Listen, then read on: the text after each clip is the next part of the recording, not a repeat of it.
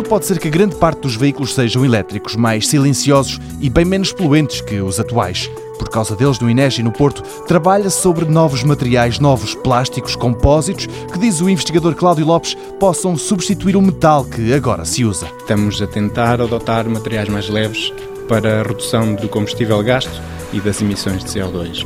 E nesse sentido, o INEGI faz investigação e desenvolvimento de materiais compósitos para aplicação em autocarros. Algumas partes ainda não é possível ou ainda não está pensado ter todo um autocarro em materiais compósitos, mas já há umas grandes partes do autocarro podemos fazer em materiais compósitos. E essa é a contribuição do INEGI. E assim, o INEGI desenvolve materiais compósitos tanto para os interiores como para o exterior dos autocarros.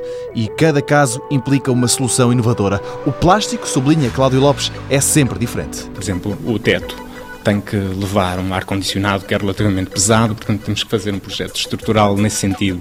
A parte frontal poderá ter uma solicitação de impacto em caso de choque do autocarro e o, condutor e os passageiros precisam de ser protegidos.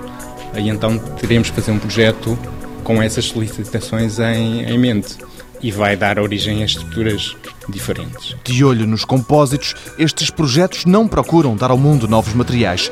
Podia não ser assim, mas as soluções que os investigadores querem nestes casos são compósitos já existentes. Há uma liberdade de experimentarmos e desenvolvermos novos materiais compósitos, mas não desenvolvemos para este projeto um material de raiz, no sentido da própria engenharia do material. Não houve essa necessidade, mas também o Inegis faz isso noutros projetos.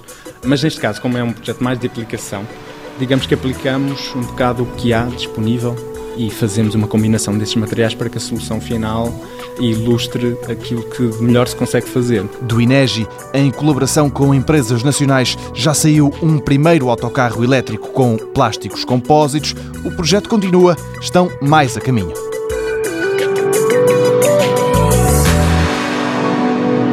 Mundo Novo, um programa do Concurso Nacional de Inovação BSTSF.